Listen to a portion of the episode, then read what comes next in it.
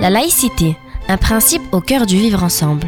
Une coproduction Pastel FM et Nicolas Cadenne, rapporteur général de l'Observatoire de la laïcité et auteur du livre En finir avec les idées fausses sur la laïcité, aux éditions de l'Atelier.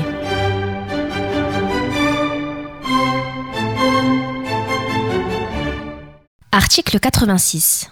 La laïcité interdit qu'un hôpital public installe un sapin de Noël dans son hall. Faux, car le sapin de Noël n'est pas un signe religieux.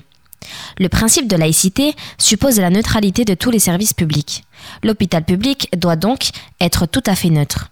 On ne peut apposer sur ses murs ou dans ses locaux de quelconque signe conditionnel ou religieux, à l'exception de l'espace dédié aux aumôneries et aux cultes. Néanmoins, cela n'empêche pas l'installation dans son hall d'un sapin de Noël.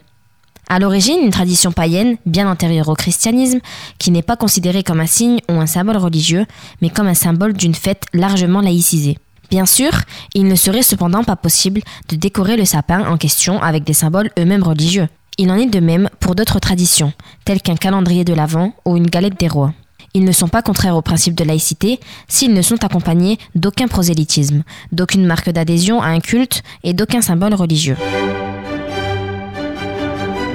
Pastel FM 99.4, la diversité qui vous rapproche.